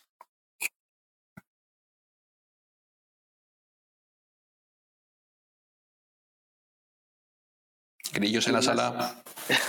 Cri, cri, cri, Cri, cri. cri. Vaya, vaya, la que se está liando, macho. Y creíamos, yo creo que muchos creíamos que habíamos visto lo peor, ¿eh? Sí. No, sí, sí, o sea, es como va, lo de Celsius, luego lo de Terra, luego. Lo de hace tres, yo me lo, lo de hace tres yo me lo perdí. ¿Eso qué era? ¿Hoy lo he visto en algún sitio? Celsius. Ah, un Celsius. Ah, vale, vale, vale. Es que lo he visto en un post hoy y no y digo, ¿y esto qué es esto? Hace tres, esto yo me lo he perdido. Bueno, es que fueron a la vez, ¿eh? Cayeron todos. Ah, los fueron a la vez. Y la más grande. Ah, vale, vale, vale. Entonces se habló de Celsius. Vale, vale, vale, vale, vale. Three Arrow, no sé qué se llamaba. Three Arrow. Sí, sí, sí, sí. Y otras Ah, dos o tres, ¿eh? O sea, cayeron como cuatro a la vez. Celsius. madre mía. Y mira que había gente por ahí, eh, yo conocía varios eh, en España de, de- de predicadores de estos de Solana, ¿eh? Madre mía. Mm, que lo tenían muy, muy interiorizado, ¿eh? Eso sí que era la secta. Sí, bueno, pues, al final. eh, mm, no, me daba pena porque, porque te dabas cuenta que, no tenían conocimiento técnico, ¿sabes? O sea, ayer mismo, fíjate, eh, estaba así un poco por la, por la noche haciendo unas cosas y tal, y quería escuchar algo de fondo, y entonces hice eso que no se debe hacer, que es coger, meterte en Twitch y poner eh, la categoría cripto y el primer canal así random que, pum, darle, ¿sabes? Y era una pareja que hacía, algo así como nosotros, repasaba un poco la actualidad y tal, pero solo dos personas. Y es que me di cuenta que sabía muy poco, muy, muy, muy poco, ¿sabes? Estaban hablando, por ejemplo, de Cardano, como si fueran grandes inversionistas, que es un ejemplo, ¿eh? Que, mm, que con un nodo, que no sé qué, que tal y cual, que tal, muy bien. Y entonces yo les pregunto, ¿no? Les digo allí en el chat, les digo, eh, mm, ¿vais a ir alguno al summit la semana que viene de Cardano, ahí en Madrid o Barcelona? No sabían que había un summit en Madrid o Barcelona de Cardano. Fíjate que no te, estoy, diciendo que les haya preguntado nada técnico, simplemente, ¿sabes? Y dice, ah, sí, ¿dónde es? Y tal. Y digo, jolín, no saben nada. Me- quedé como flipado, ¿sabes? Como diciendo, jolín, si es el evento más importante de Cardano en el año, su Summit, ¿sabes? Que la gente de Cardano, pues, normalmente sabe, se junta, va allí. Yo, yo, yo voy a estar presente en el de Madrid, por si alguien va, que, bueno, nos podremos conocer allí. Jolín, pero no tenían ni idea, ¿sabes? Y están en Twitch allí hablando a otra gente de cosas y luego no saben, no saben. O sea, eso me sorprendió muchísimo. No sé si, seguramente os ha pasado a vosotros con otros tantos, ¿no? Yo veo que hay, pues, seguís a gente en Twitch que lo veis cada dos por tres que la cagan, ¿no? Yo no, yo no soy tan asiduo de, de, Twitch, perdón, de Twitter, eh, pero, pero es que a veces es que tú dices, Dios mío, pero que están con- si la gente se deja aconsejar por esta gente, ¿a dónde vamos a ir? Claro, luego pasa lo que pasa, no me extraña. Hombre, es que somos humanos, Andrés. Yo creo que todos al final cometemos errores o hay inconsistencias muchas veces, ¿no? Y además el paso del tiempo, supongo que... Ya, pero yo no, cosas que tienes yo no me atrevo a explicar algo, Antonio, que no he investigado antes. Sí, pero Antonio, por ejemplo, piensa que te hago una pregunta a ti, te digo, ¿cuántos Bitcoin va a haber máximo en la historia? En el Claro. mundo Y, tal? y me dices, creo que 87 millones. Hombre, somos humanos, ¿vale? Pero hay cosas y Eso cosas. es. Es que estaban, Jolín, yo estaba, Jolín, me gustaba, me estaba escuchando, o sea, estaba diciendo, mira, que pareja más baja, que más baja, que hablando de Cardano, que tal y cual, y entonces yo digo, wow, qué bien, los voy a conocer allí en el Summit. No tenían ni idea. Y es verdad que se te pueden escapar cosas, Jolín, eh, sobre todo, eh, vosotros sabéis que los proyectos cuando empiezan a crecer es muy difícil seguir el rastro a todos los eh, subproyectos del proyecto, ¿no? Principal y, y diferente. Vale, pero es que esto es como el evento más importante, es como si decirte la Bitcoin Conference, ¿no? A los amantes de Bitcoin, ¿cuándo va a ser o dónde va a ser? Y seguro que lo sabéis, la fecha, la hora, todo, no sé. Es, eh, me pareció muy... No, como un ejemplo, lo pongo como un ejemplo, no para meterme con ellos, pobrecillos, sino eh, a mí me pareció buena gente, no me pareció que lo hacían con maldad, ni mucho menos, al revés, ¿no? Me pareció buena gente. Eh, pero lo digo porque es que, claro, si este tipo de personajes que no se enteran ni siquiera de lo importante de lo que están hablando, me refiero de los eventos importantes, de lo que están eh, ellos tal, eh, ¿cómo van a luego aconsejar a la gente a nivel técnico para que entiendan si se están metiendo en un proyecto que vale más o menos? ¿Sabes? Bueno, además que ya sabes que se ha endurecido mucho el tema de los consejos financieros. o sea, ya se, no se puede ni mencionar nada. O sea, Ya, ya, ya, ya. ya. la- Sí, ni sí. siquiera la expresión no es Ni consejo siquiera. financiero se puede decir, con lo cual ya simplemente educación, que la gente entienda. o sea, que te- La, la palabra invertir es, es sagrada para la fe. Está prohibida, sí. A- afortunadamente, Bitcoin no lo tengo por inversión escrito desde mi un punto de vista. Omar, Omar, des- des- afortunadamente para mí Bitcoin no se trata de una inversión, no es un activo o algo como la bolsa. ¿no? Yo nunca lo veo así, nunca lo explicaré así, ¿no? Como inversión. Oye, tenemos por ahí abajo, ha, entra- ha subido, eh, Eddie ha hablado, ha dicho algo, ¿no? No. Dale, Eddie. Eddie, hola. Eh, Es que subió justo cuando tú. Y... Ah, ostras, lo siento. sí. Hola, hola, chicos. Lo siento, sí. Eddie, perdona, No perdóname. nada. Me enredo mucho, Eddie, lo siento, tío. Está bien, está bien, está todo bien. Eh, es impresionante lo que, lo que está pasando. Y bueno, pues eh, muy contentos, chicos, de, de veros por aquí. De hecho, ya me iba a salir de la sala, me iba a ir a dormir.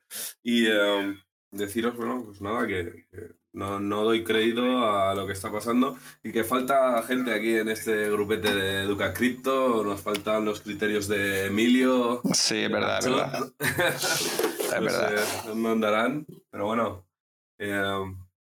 Esto, esto ya se veía venir. De hecho, con un compañero de trabajo que también le gusta todo el tema cripto y, eh, y hace sus inversiones y tal, eh, había hablado de que bajaría hasta 14.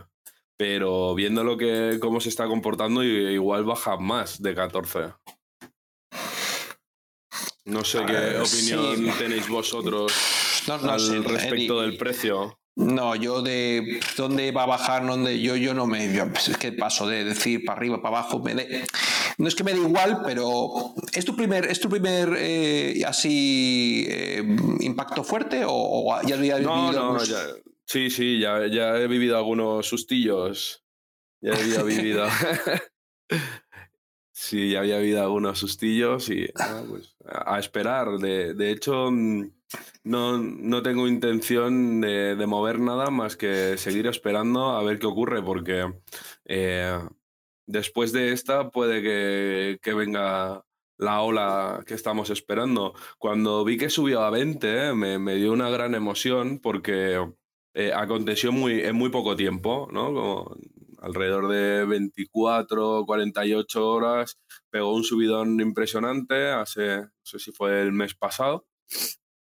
Y, digo, va, que nos vamos para arriba, que nos vamos para arriba, pero esto la verdad que no me lo esperaba yo y creo que ninguno de, de la gente que está metida en este mundillo. Hmm. A ver, Eddie, eh, em, sí, yo creo que todos hemos especulado, ¿no? Que, iba a bajar, que la historia esta, pero cuando lo ves, eh, yo, y yo soy el primero que lo he dicho un montón de veces y tal, pero cuando yo le había puesto fecha, yo le he puesto 21 de noviembre, o sea, y creo que quedó, eh, no, 21 de, no, que dije 21 de octubre, ¿no? Que quedó grabado en las salas antes del verano y tal. Pero cuando lo ves, yo a mí me pasa, ¿eh? cuando lo ves en real, o sea, en tiempo real, lo que está sucediendo es que tampoco da- yo tampoco doy crédito, ¿eh? yo tampoco esto y además como luego suceden las cosas, ¿eh? porque a veces esto ya no es ni cisne negro ni, ni, ni pajarraco volando negro, esto ya es, vamos, eh, y más cuando te das cuenta de que hay personas que se comportan de forma tan desleal. Pero claro, ¿qué, qué, vamos a esperarnos en el mundo de los negocios si cuando se mueve tantísimo dinero? ¿no? Eh, es, es que el, el humano es así y no.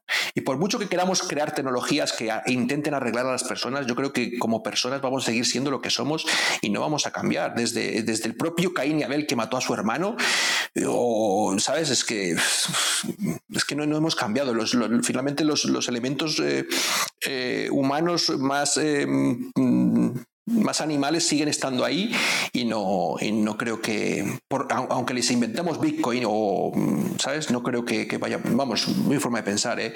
es difícil, es difícil cambiarnos a las personas. Muy bien, pues nada chicos, os voy a dejar un placer veros por aquí y nada, mañana escucharé la repetición por si esto continúa. Un abrazo y hasta pronto. Gracias a ti, Eddie. Gracias. Hasta luego.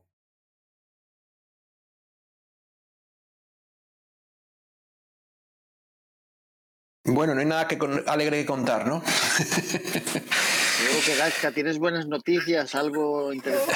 algo, algo interesante. Sí, un chiste o algo igual. ¿no? Un chiste o algo. Joder, tías, qué fuerte. Porque además, Hombre, es el día, es el día. Hoy ha tocado un día. Bueno, os puedo contar una cosa. Mira, la semana que viene cumple un año Academia Scripto. Hace Mira, una semana. eso es una alegría. Eso es, hace, una, hace, hace un año, o todavía falta una semana, hace un año, iniciamos este proyecto. Han pasado cerca de 300 personas por allí. No todos eh, han aprendido, obviamente, pero bueno, al menos el que se hayan acercado, interesado por eh, aprender a, a programar, para mí ya es una satisfacción personal, ¿sabes? Un, un logro. Em, que además se hayan interesado en aprender a programar contratos inteligentes, eh, un doble, un- una doble satisfacción, ¿no? Porque significa que hay personas que entienden que con la tecnología eh, se puede hacer algo más que simplemente especular, ¿no? Se pueden crear cosas interesantes. Y luego para mí, eh, eso, otra gran alegría que he tenido durante las pasadas semanas y que pondré como las cosas buenas que me han pasado este año cuando finalice de diciembre lo, lo pensaré y lo pondré, es el haber podido conoceros a vosotros, haber podido conocer a muchos de vosotros en persona, ¿vale? Eh, entonces también lo pondré como algo positivo. Y yo creo que al final es eso, ¿sabes? Es- es- es- yo creo que no queda mucho más, ¿no? El poder ayudar a otros, el poder eh, eh, compartir con otras personas y, y la familia y poco más, ¿eh? O sea, que yo creo que en estos momentos hay que eh, volver a lo, a lo esencial, ¿no? Y, y dejarse de, de las otras cosas que, que el dinero se pierde pero se recupera y ya está. Yo, yo sigo con mis órdenes en automático en Binance, así que problema ninguno. ¿Dónde las tienes puestas? En Binance, No, no, no, pero ¿dónde? ¿En qué puntos? no, no, compra, o sea, eh, recurrente, ¿eh? O sea, los puntos. Ah, son recurrentes. Vale, vale, vale. Los miércoles a las 13 de a- a Vale, sí, sí. 12 y media DCA, sea lo que sea. Y los sábados a las 10 de la noche. Esas son mis entradas, ya está. Ya está. Fuera. Omar, estará CZ ahí esperando tu, tu Fiat, Sí, ¿no? mi- Como mis loco. 15 euros. Mis 15 euros está ahí esperando que dice, guau, ya ha llegado Marc, va a comprar 15 euros. Pero, pero, Esto eh, eh, FTX dos veces. pero esto, esto va en contra incluso de CZ, ¿no? Es decir, em, es que si el mercado, este, este- es que es esto, o sea, él vive de las comisiones de, de vender estos poncis a la gente, ¿no? Sí, yo creo que tiene tanto dinero que Binance es que le, Que le da igual, ¿no? todo. O sea, piensa que ahora no sé si hablan del 80% de- del trading mundial va a pasar por Binance. Es que te da igual, o sea, cuando vas tan sobrado te da igual que suba, que baje. Ya, ya, ya, sí, sí. Que, que haga Eso sí que es economía de escala, ¿no? No, y que, y que sea, digamos, sea amigado con los estados y con los gobiernos y pues para, para hacerse legal, ¿no? En todos los sitios. Ya, sí, también, claro. Y, y además que cuando alguien saca pequeñas cantidades no importa. El problema es cuando la gente que tiene atascadas grandes cantidades de, de hace un año cuando subió. ¿eh? Eso que solo la gente no lo ve, pero eso está en tribunales en muchos casos. Sí, la sí. gente que, que los que realmente dijeron, oye, pues si he ganado un por cien, pues lo saco y ya está. Esa gente le, le pide, si a lo mejor la cuenta era anterior al 2020, la están pasando muy mal, ¿eh? que lo sepáis. Que si no le valían, que si no había doble código de identificación, que si no era correcto el nombre, se inventan muchas cosas para retrasarlo. ¿no? Claro, claro.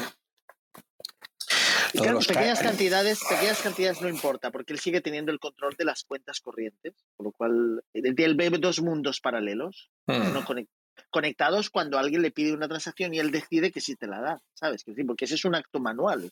O sea, quiero decir, cuando tú pasas a Bitcoin puede ser más o menos automático si es una, una billetera caliente, no una hot wallet. Pero, sí, y además si no son cantidades que salen de la norma, o sea, si tú vas pasando poco a poco, cuela.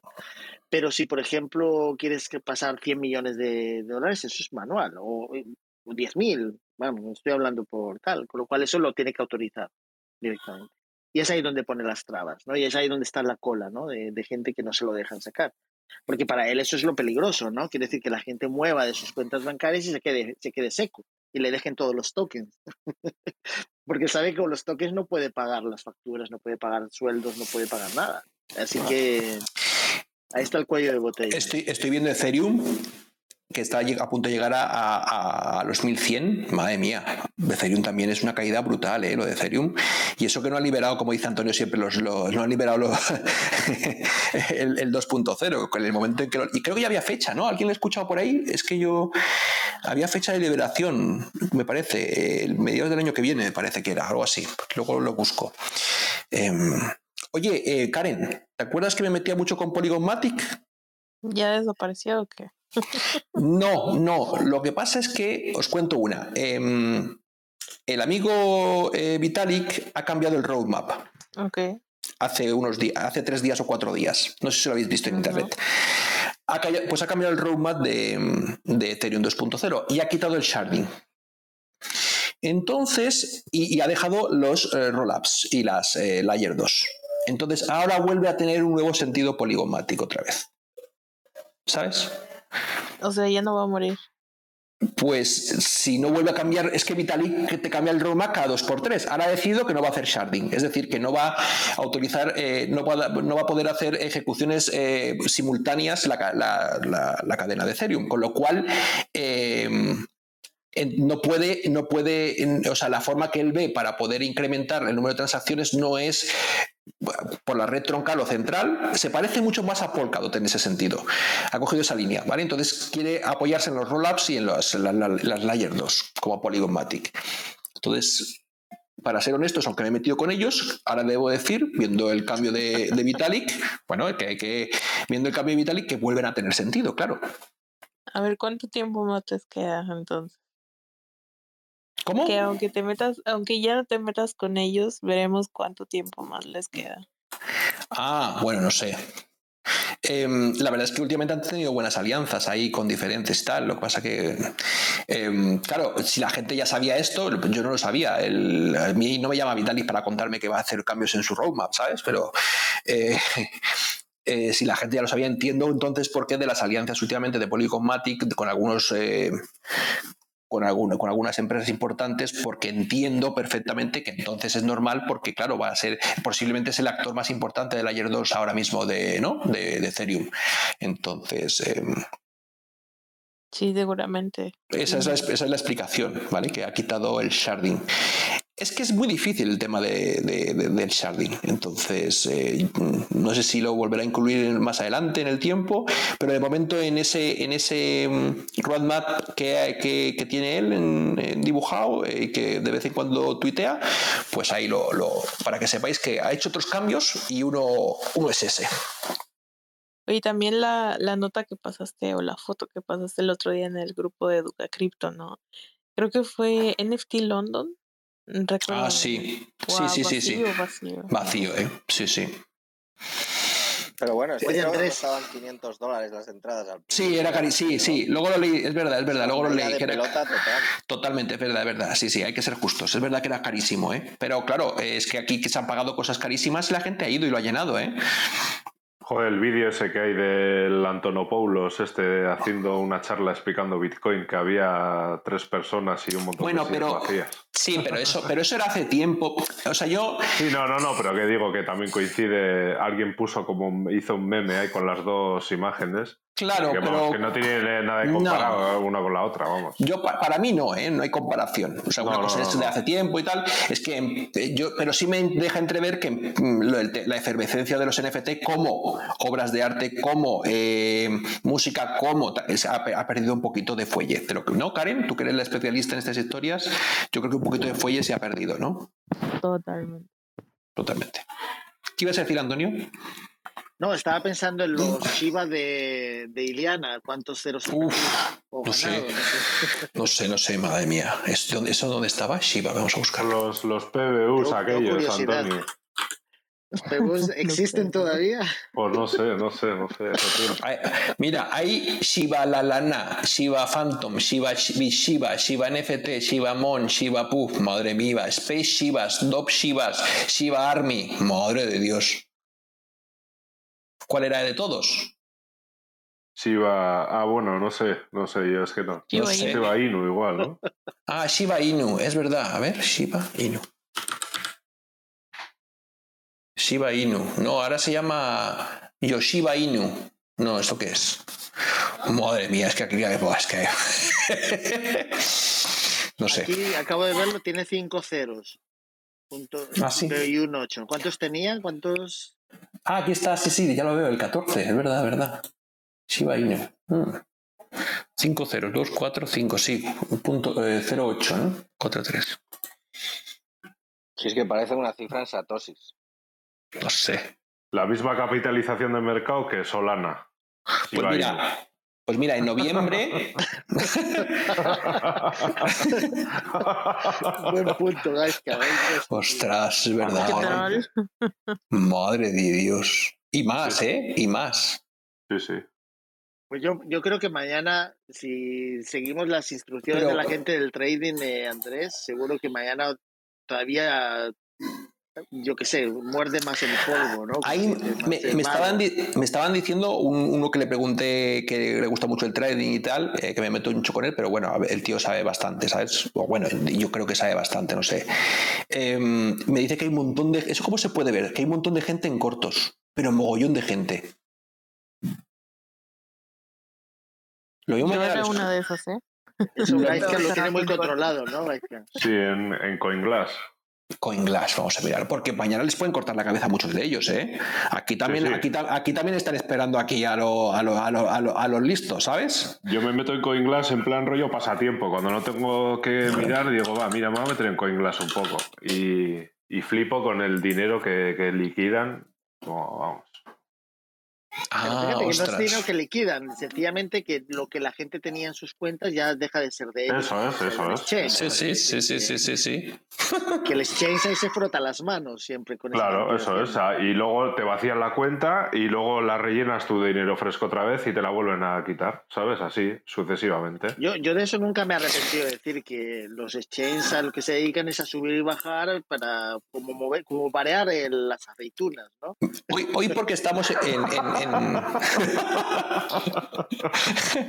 Mira, hoy porque estamos en día, en día de, de luto prácticamente, ¿no? A ver si mañana tenemos un ratito y os voy a explicar los dos libros que me he leído este verano. Em, brutales, brutales. O sea, me han cambiado mi percepción de muchas cosas. Una de ellas, os voy a dejar una guindita y ya os diré qué libro tal. Una de ellas es que resulta que em, parte de las personas que crean los UX, UX son las eh, interfaces, ¿vale? Em, para, para Microsoft, son las mismas personas que crean interfaces para eh, los casinos en Las Vegas. Y una de ellas, en concreto, que es la que explica la anécdota, es que eh, cuando preguntan cómo refrescar una aplicación web hace un- unos cuantos años, ¿sabes? ¿cómo, cómo hacemos para...? Alguien dice, pues hagamos igual que en los casinos. Y si te fijas, tienes que mover el dedo de arriba hacia abajo y soltar. Igual que cuando coges una traga perras y tiras de arriba hacia abajo una palanca y sueltas.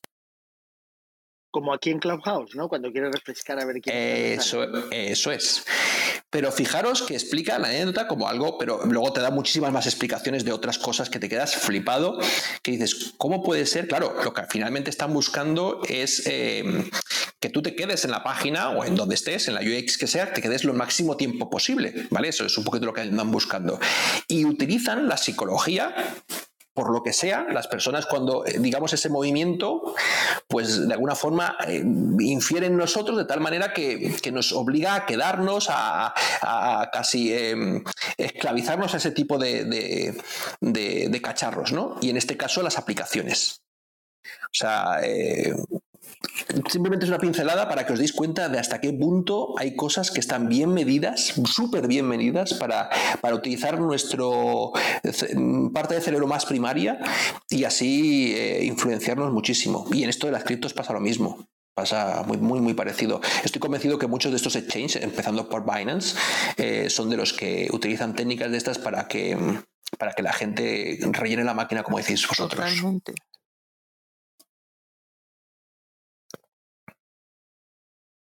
Por eso yo tengo puesta la orden automática y y ya está. Muy bien.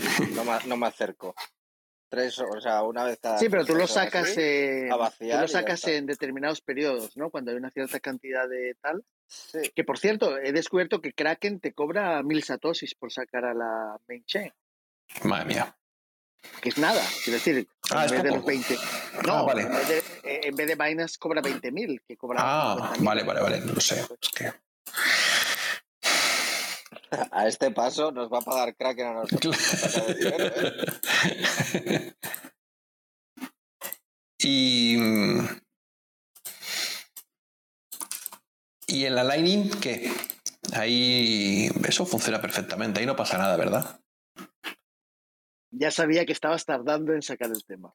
No, no, no, no, no. La La, Lightning tiene diferentes, tiene diferentes implementaciones. O sea, Sí, tienes sí, sí, de, sí. Lightning, que utiliza, digamos, el Bitcoin Core, y luego tienes la LND, que utiliza BTCD, que es una reimplementación de Bitcoin Core, con lo cual tiene errores en las librerías. Tú como desarrollador lo sabes, si Ujú. alguien no se fija y no mete algo, pues eh, de todas maneras no Joder. afecta a Bitcoin como tal, afecta, digamos, a las implementaciones de la Lightning, que en el fondo es, eh, bueno, mañana quiero, Gaizka, quería abrir, no sé si como has hecho esta, ya mañana podemos abrir una hora antes de la que has programado la segunda parte de Lightning, si te parece, no sé. Qué guay.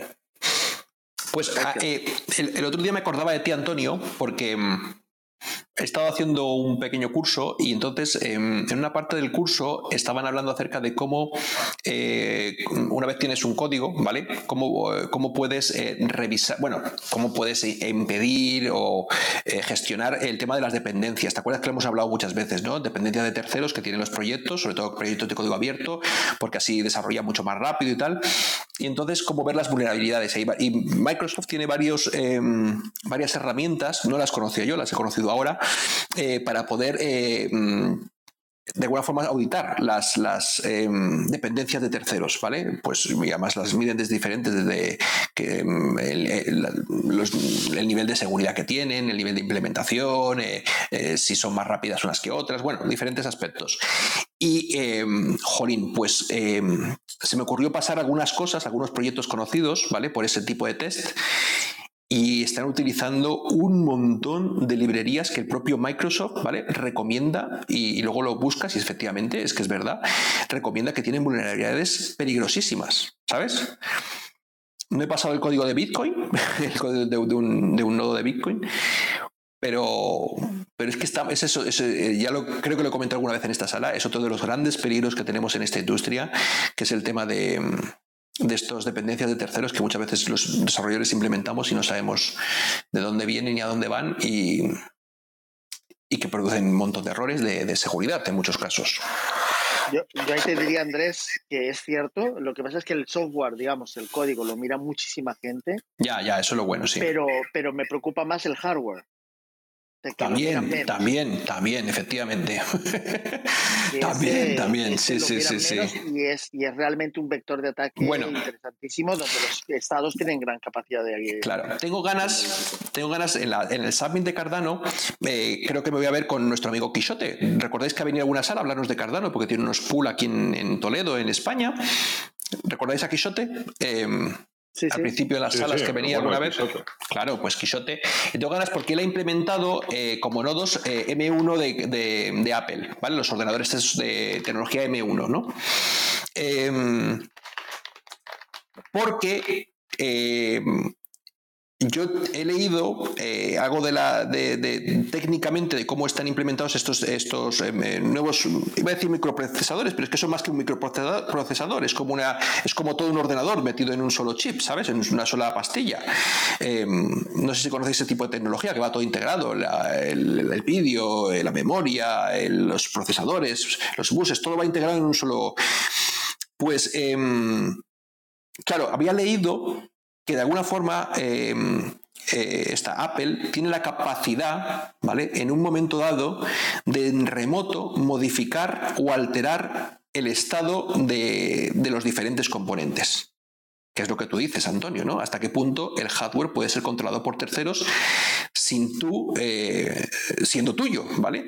Y todo venía a razón de que em, eh, Rusia no quería implementar este tipo de tecnologías porque precisamente eh, entiende de esas vulnerabilidades y de que tienen puertas traseras el hardware, ¿eh? estamos hablando del hardware.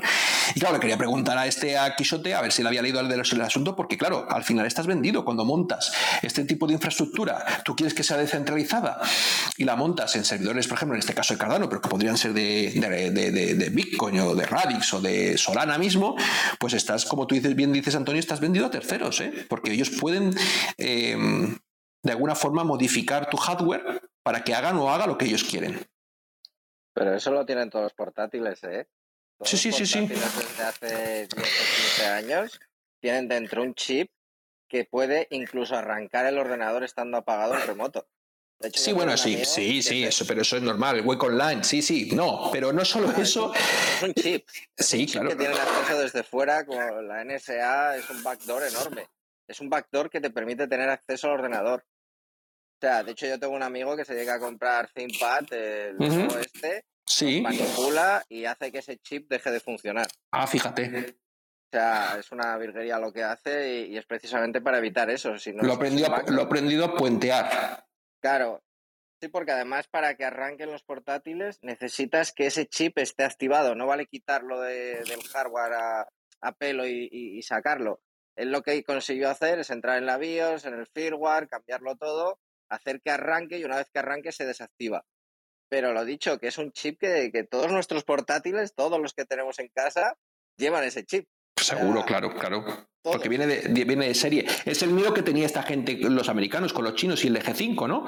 Que, que de alguna forma ellos controlarán todos los eh, puntos de acceso, los nodos y eh, de, de- de- de comunicaciones G5 en el mundo eh, y entonces eh, de alguna forma pudieran conocer la información y cosas de estas, ¿no? Que se movieran en esas tipo...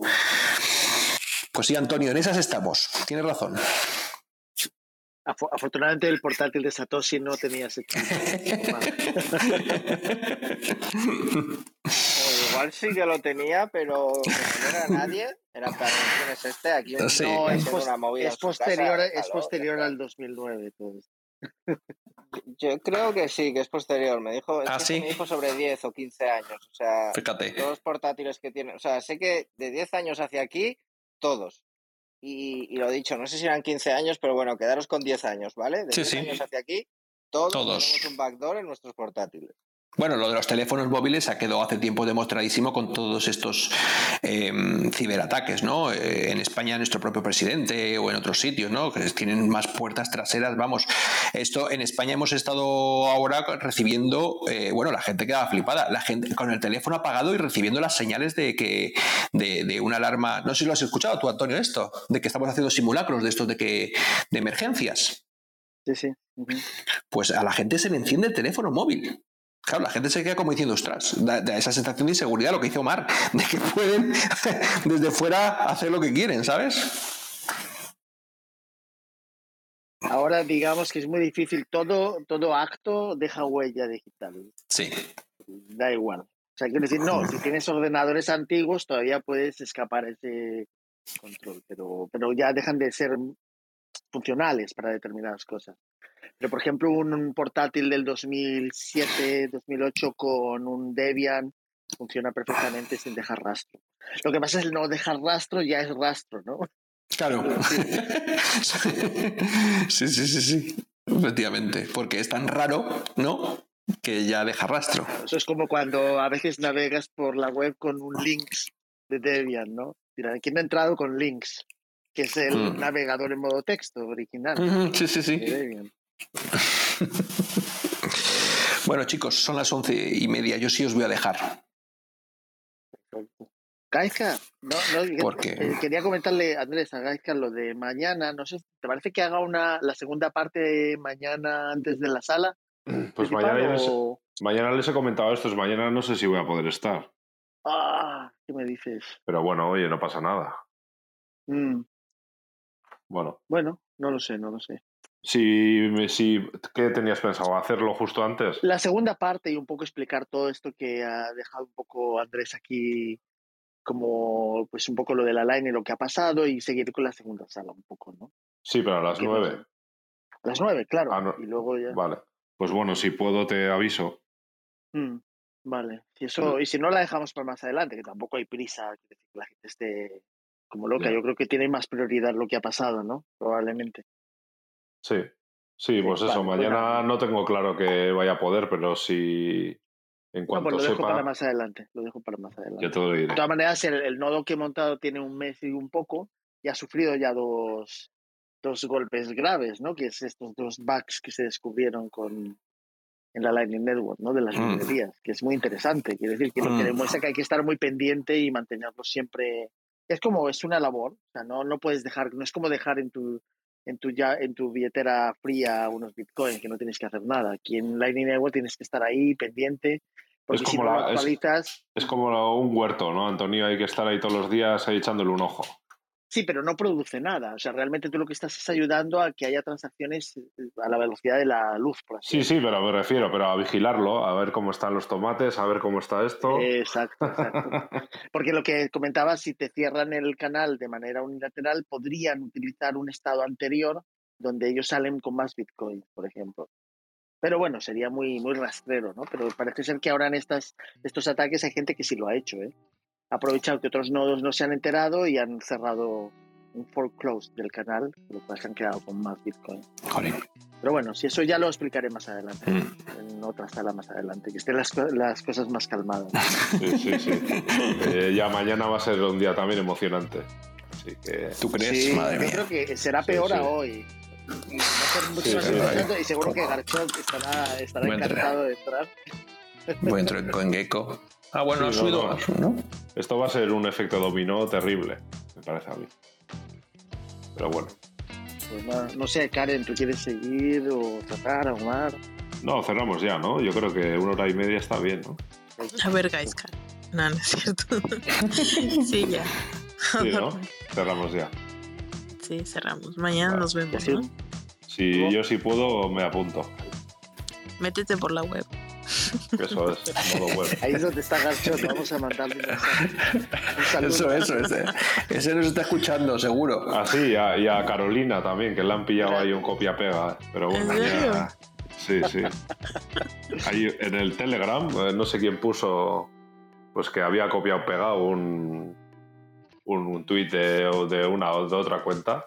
Pues Ah, cuenta- dices que. Vale, ya sé que Carolina dice, digo, que es Carolina. Ah, hombre, oye, hola Carolina, ¿qué tal? Yo, yo, yo te apoyo siempre, tú sabes, ¿eh? En las, en las buenas y en las malas. Sí, sí, sí, sí. Oye, bueno. eh, mañana hablamos en qué quedó. ¿A que te acuerdas aquella señora que era que nos estaba copiando? No sé qué rollo, Ah, nos sí, contó sí, sí, sí. Gonzalo. Ella se ha ido. No sé en qué quedó todo aquello. Ah, ¿Cómo se llamaba? Silvia. No sé, no, era. no- Silvia. no me acuerdo O de Silvia, Silvia. Ah, Silvia, eso era Silvia. Silvia, un saludito, te queremos. Ya Qué memoria, qué sí. memoria tenéis. Qué bueno. Todos con Silvia. Todos con Silvia, sí, sí. Bueno, Venga, gente, buenas Venga. Un abrazo. Ahora, Deu, buena nit. Gracias a Venga, todos. hasta luego. Chao.